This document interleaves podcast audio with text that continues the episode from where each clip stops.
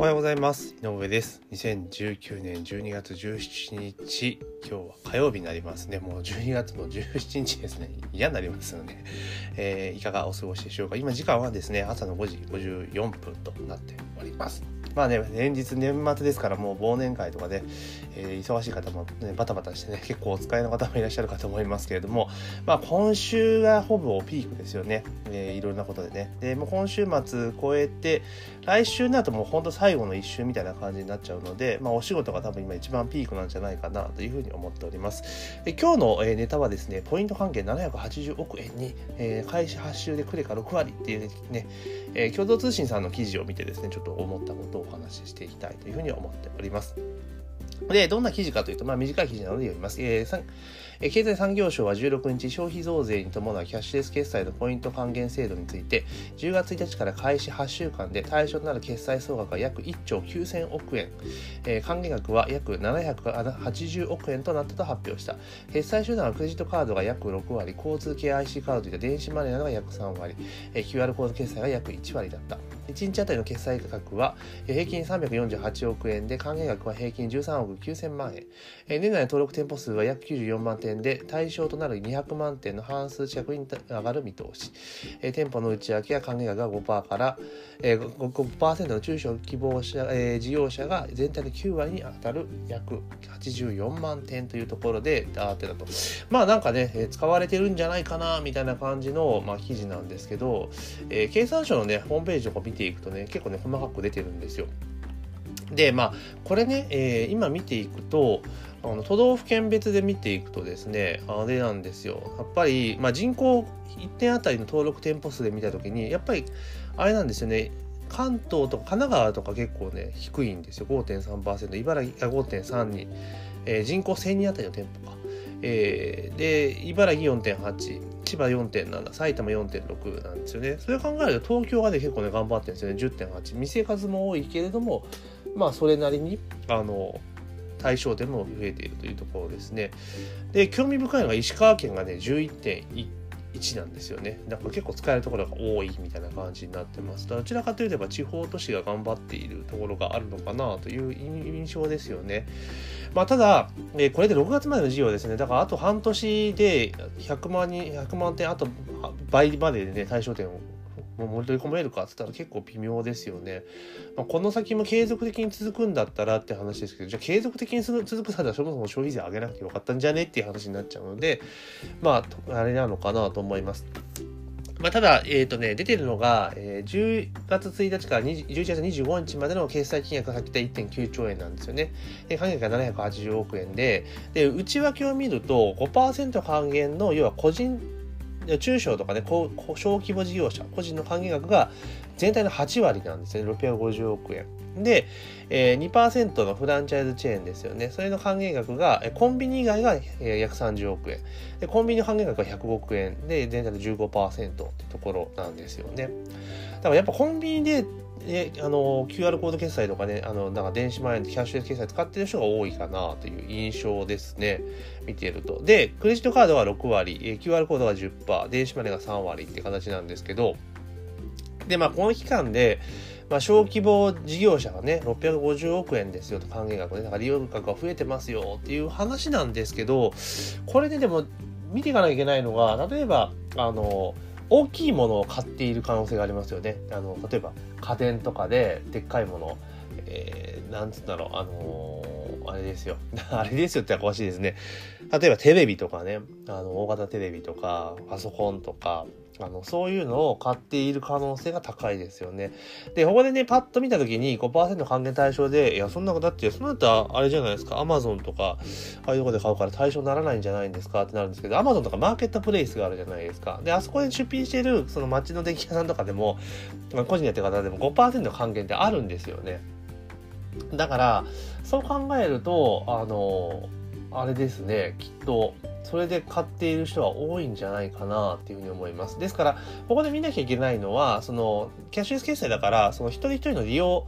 一人当たりの利用頻度とか回数とかってわかるわけじゃないですか、基本はね。それを出していかないとね、これがね、うまくいってるかいってないかっていうのは個人的にはわからない気がするんですよね。特に立ち上がりの一過性の部分があるんで、例えば、じゃあ10万円のものを買った時に5%還元とかなったらねやっぱ大きいですよね。10万円のものね。だから実質消費税が5%で買えるってことになるわけじゃないですか。でかつその各あれですよあのなんだ決済事業者があのキャン最初だからキャンペーンとかでバンバン還元してるわけじゃないですか。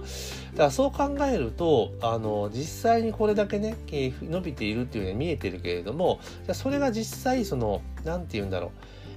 1人当たりの利用頻度、キャッシュレス決済の利用頻度の数が伸びていればね、例えば、えー、1回1人当たりだいたい 3. 点何回使ってますよとかっていうのが見えてくると、あ、この施策はうまくいったんだな、うまくいってないんだなっていうのが読めると思うんですが、このね、バクッとした情報だけだとね、ただ単純に額ですよね。1.9兆円なんかすげえなと。7が80億円も還元されたんだみたいな感じになると、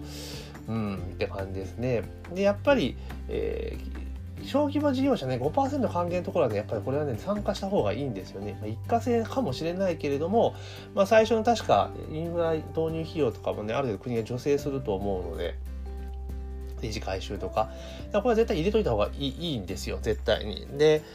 そうなんでもっともっと増えてくると思うんだけどじゃあそれが例えば半年間限定の支援策だったらやっぱり困っちゃうじゃないですか。だから例えばその5%還元対象店の場合っていうのはこの QR コード決済のあの何て言うんだろう。えっ、ー、と導入手数料かな？販売手数料みたいなのをやっぱ国がまあ負担するまあ負担するっていうのもあれかもしれないけどその分税額控除するとかね。でしてあげたらいいんじゃないかなと思うんですよ。で継続的に続けられるってこと。だから大概こういうのって助成金とかね支援があるからってやってもえ途中でどうせ打ち切るでしょうっていうのがあるからやらない、ね、ところもあるわけじゃないですか。だからその直接ね現金をねばらまくよりも例えば税額控除しますよとか何らかの優遇あのお金を渡すのってあんま良くないと思うんですよ個人的には。それが既得権化しちゃうから。だから税法上で例えば、えー、このなんだキャッシュレスポイント還元。あのなんだ、えー、っと、控除みたいな、控除っていうかおかしいかもしれないけど、それで税額控除をしていくってところで、まあ、それでいくとね、個人の場合って結構赤字にしてるところとかあるから、あんまうまみねえんじゃねえかっていうふうに思うかもしれないけども、中小の企業で言ったらね、当然赤字にしてたら銀行からお金借りられなかったりするから、まあ、そういうところでいくと、こういう控除してあげるっていう形にした方が、もっと利用者っていうかその事業者増えるんじゃないかなと思いますよね。だからやっぱりそのいつ切られるかわからないっていうもので入れてねまあ確かにその最初ね導入のところって、ね、海のものも山のものもわかんないから、まあ、コスト負担するの嫌だなと。で実際使ってみたら、えー、効率上がってねコストも下がって、まあ、手数料分をあり上回るぐらいの売り上げが入ってきたっていうんだったら全然いいんですけれどもただそうじゃない場合もやっぱ考えられるわけじゃないですか。だったらその分の手数料をまあ支援するじゃなくてね。だからあとあれですよ。あの事業者例えばあれですよ、事業者の、あれ、あれです。あの、税、税額控除でもいいと思うんですよね。だから、例えば、その、仕組みとしては、その、事業者側が、えー、手数料っていうところを、例えば弁当を見ると。で、その分は、えー、国が、えー、税額、税金で、税金というか、え、税金を突っ込むんじゃなくて、あの、その、法人、キャッシュレスのその、プラットフォームが支払う税金を控除するみたいな一部ね。えー、減税するみたいな感じの方がいいんじゃないかなと思いますけどね。うん、とにかく今その何て言うんだろう、えー、税金取るとこ取って取った分でお金で返すっていう発想よりもむしろその税額の部分で面倒見てあげた方がいいと思うんですよね。まあ一番いいのは消費税上げないのが一番いいんですけれども上がっちゃってるのでその中で仕組みの中で考えるんだったら、まあ、そんな形にしてって要は事業者にあの税額控除とかしてね、えー、その手数料分の分をなんとかね負担を軽くするっていうところをしててあげたらいいんじゃないかなというふうに思いますよね。まああとは本当にこの1人当たりの決済額とあとその頻度ですよねそこをやっぱ公開しないとわからんですよね。うん、でやっぱコンビニとかっていうところはやっぱりそのキャッシュレス決済の親和性高いですから当然ねこんだけの100億っていうところがあると思うんですよ。だから例えば1回あたりとかで見ていったらコンビニで近いけど件数は多分めちゃめちゃ多いと思うんですね。100億だけれども多分使っている人の数はめちゃめちゃ多いと思うんですよね。うん。だからそういうね細かいとこまあ多分データ取ってると思うんですけどこれだけだとやっぱりミスリードしてしまう可能性がありますよね。うん。あのあなんかすごいんだっていうのがありましてメディアもやっぱりこれもうちょっと深掘りしてそのねえー、1人当たりの利用頻度とあと1回 ,1 回あたりの決済額っていうのを見ていくといいと思うんですね。だ多分これ正解はあれなんですよね。その、まあもちろんその消費の冷え込みを、えー、解消するっていうことを考えたら、あのでかいものをドドンって買ってもらった方が、まあ直近的には、ね、足元を見るときではいいかもしれないけれども、やっぱこれキャッシュレス決済ってものを普及させていって現金の比率を下げていくってことを考えるんだったら、やっぱりそのコンビニとかで1回あたりの、えー、金額は低いけれども頻度が高いみたいな感じの数値上がってきたら、まあ、やるメリットというか、どんどんどんどん進めていくメリットがあるんじゃないかなというふうに思いますけどね。うんまあだから軽減税率とかね、しないでね、もう全部このポイント還元とかに当てた方が良かったんじゃないかなと思いますね。そうすると、いや、じゃあキャッシュレス決済買えない人は、なんだ、電子マネー買えない人はどうしたらいいのかって言ったら、別にあれってあれじゃないですか。クレジットカードチャージだけじゃないの。コンビニでは現金のチャージもできるわけだから、だからそれを基本的には、あれですよね、コンビニとかでどこでもチャージできるようにしてしまえばいいわけじゃないですか。現実現実できるわけだし。で、そうなってきたらもうスマホ、じゃスマホ持ってない人がとか始まるから、だと IC カード付きのやつ配りゃいいんですよね。だ結局は、その、なんて言うんだろう。スマートフォンの QR コード決済ありきでやっていた部分がやっぱ若干あるので、ね、あれ、まあ QR コード決済の方が仕組みがね、軽いから入れやすいっていうのももちろん上がるんですけれども、やっぱりその、従来型の電子マネーってものをもっとうまく使っていったらいいと思いますし、あとはこれらのデータをですね、やっぱり、あの、売っていくっていうことと、よく個人情報、購買履歴がとかで、しょうもないこと言うやついるんですけど、誰が、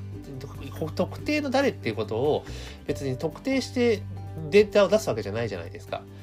だから、全然そういうのもどんどん売っていくような感じにすれば、キャッシュレス業者自体も、そのね、売り上げがね、手数料収入それでカバーできたりするわけじゃないですか。ね。そういう形でちょっとね、総合的に考えてほしいなっていうふうには思いますけどね。うん、だから、私はもう軽減税率自体をやめてしまって、もう全部このキャッシュレス決済でその分を還元すると。いうふうにしてったらいいんじゃないかなと思いますよ。うんで、そう、そう考えてると、もうそもそもね、ちょっと話それますけど、もうスマホ自体がもう社会的インフラになってるわけじゃないですか。必要なツールなわけですよね。だからもうスマホをね、それこそ本当に国民一人一台支給でもいいと思うんですよ。最低限ね。うん。で、支給して、あの、例えば、あの、スマホ代、スマホ端末代をね、例えば3年に1回、まあ国が助成しますよと。いうところ、まあ、通信費用を出すっていうのはちょっとあれですけど、端末の負担が多分でかいから、まあ、やりますよと。で、通信費用の場合はね、それぞれのキャリアごとにね、えー、自分で選べばいいわけですから、で、えー、いくらいくらまで、えー、助成しますという形にすると。で、えー、それで買う。まあ、現物は上げてもいいかもしれないけどね。で、キャリアは好きなとこ選んでください、みたいな感じにすると。で、じゃあそれよりハイスペックなの欲しい人は、差額は自分で払ってね、みたいな感じにしたらいいんですよね。そしたら、別に全国民が持っているわけだから、あの、ね、あれじゃないですか。使えるわけですよね。こういうのを全店で導入できるっていう形になるわけじゃないですかね。だからそういうことまでやればいいんじゃないかなとキャッシュですかね、していくと。うん、あと、マイナンバーカードを使ってっていう話があるんだけれども、マイナンバーカード自体の発行率考えたらやっぱ難しいんですよね。だから、これを、だからね、考え方がそもそもね、ちょっと違う、おかしいんですよ。あの、マイナンバーカードを普及させるために、ポイント、キャッシュレスポイント還元をマイナンバーカードでやるっていうのは、そもそもおかしいんですよ。だから、マイナンバーカードが普及しているからこそっていうんだったらわかるんですよね。使う機会をやれば、それでどんどんどんどんその、なんて言うんだろう。あの、結局、マイナンバーカードでポイントとかね、その決済とかできるようになったら何がメリットあるかって取引情報が全部記録として残るわけですよね。そしたら税金の取りっぱぐれがなくなるわけですよ。国からすれば。だからメリットそっちの方がでかいわけですよね。だからどうやったらじゃあ普及するのかっていうところをやればいいんだけど、やっぱ個人情報ってことがあって、発行がめちゃめちゃめんどくさいんですよ、あれって。私も発行しましたけど、この前ね。あの、市役所の窓口行ってね、そこで手続きして完了するからそうじゃないんですよね。あの、申し込なんだ、発行申請書を作って、なんかどっか国の機関に送って、で、そこで発行されたものが、え市役所に来て、市役所に届いたら通知が来るか市役所に必要なものを持ってって、受け取るみたいな感じで結構面倒いんですよ。まあね、内容から言ったらそこまでしなきゃいけないのかもしれないですけれども、だけど、もうそこをもうちょっとね、簡単に発行できるというか、いうふうにした方がいいんじゃないかなと個人的には思いますね。で、ちょっとね、話があっち行ったりこっち行ったりしちゃいますけど、まとめますけれども、あの、基本的に、えー、キャッシュレスポイント還元は、まあまあ、思ってたよりは、えー、使われてるんじゃないかなっていう私は印象を持っています。ただ利用点がまだ半分ですね、対象点のうちの半分までしか行ってないっていうのはちょっと、あれかなと。だから事前にね、消費税上がる上がらないっていうので、行ったり来たりしてた部分があるので、二の足を踏んだ部分はあるのかなと思いますけれども、まあおそらくは、あの、残り半年間にどこまで増やせるかっていうポイントだと思うんだけど、あんまり増えないんじゃないかなって、6月で切るって話になっちゃうと。だからそれを、だから、6月以降も、その事業者がと使ってメリットがあるような形に、やっぱり施策として考えていく必要があるんじゃないかなと思います。あと、この制度の、そもそもね、うまくいったかうまくいってないかっていうところを見る、測定するためには、やっぱり、えー、総額で見るんじゃなくて、あの、利用回数と利用頻度、なんですよね。利用回数と利用頻度。あとは、1人1回あたりの決済額ですよね。そこを見ていって、え少額決済の数が増えてれば、あまあ、ある意味成功かなと思いますけど、あの、どでかいものがドドンと買われてるだけで、まあ、1人当たりの決済が万円単位だったら、1回のね、平均決済額が万円単位だったら、まあ、これ一過性なのかなっていう気はちょっとしますけどね。まあ、これもね、様子を見ていかなければいけないことだと思いますし、まあ、おそらくは、延長になるんじゃないんですかね。今のちょっと消費税上げた後の具合があんま良くないのも事実ですからね。まあ、この辺は動向を見ていこうと思います。まあ、個人的には、えー、事業者側もこれはやっぱ導入した方が絶対いい仕組みですし、あの、キャッシュレス決済ってね、絶対メリットはいっぱいあるので、導入すべきだと思うし、利用者側もどんどん使っていったらいいと思いますよ。一回使ったらですね、あのその便利さっていうのでね、あ、こう継続して使おうっていうふうに思いますので、まあ、ぜひですね、活用していただけるといいんじゃないかなというふうに思っております。というわけで、え今日はですね、ポイント還元ね、キャッシュレスポイント還元について、まあ、一時速報ですね、利用条件一時速報が出ましたので、えー、経産省のね、発表資料を見ながら、ちょっとね、私なりの意見をお話をさせていただきました。というわけで、2019年12月17日、えー、火曜日の皆さんのポッドキャストは以上になります。今日も一日頑張っていきましょう。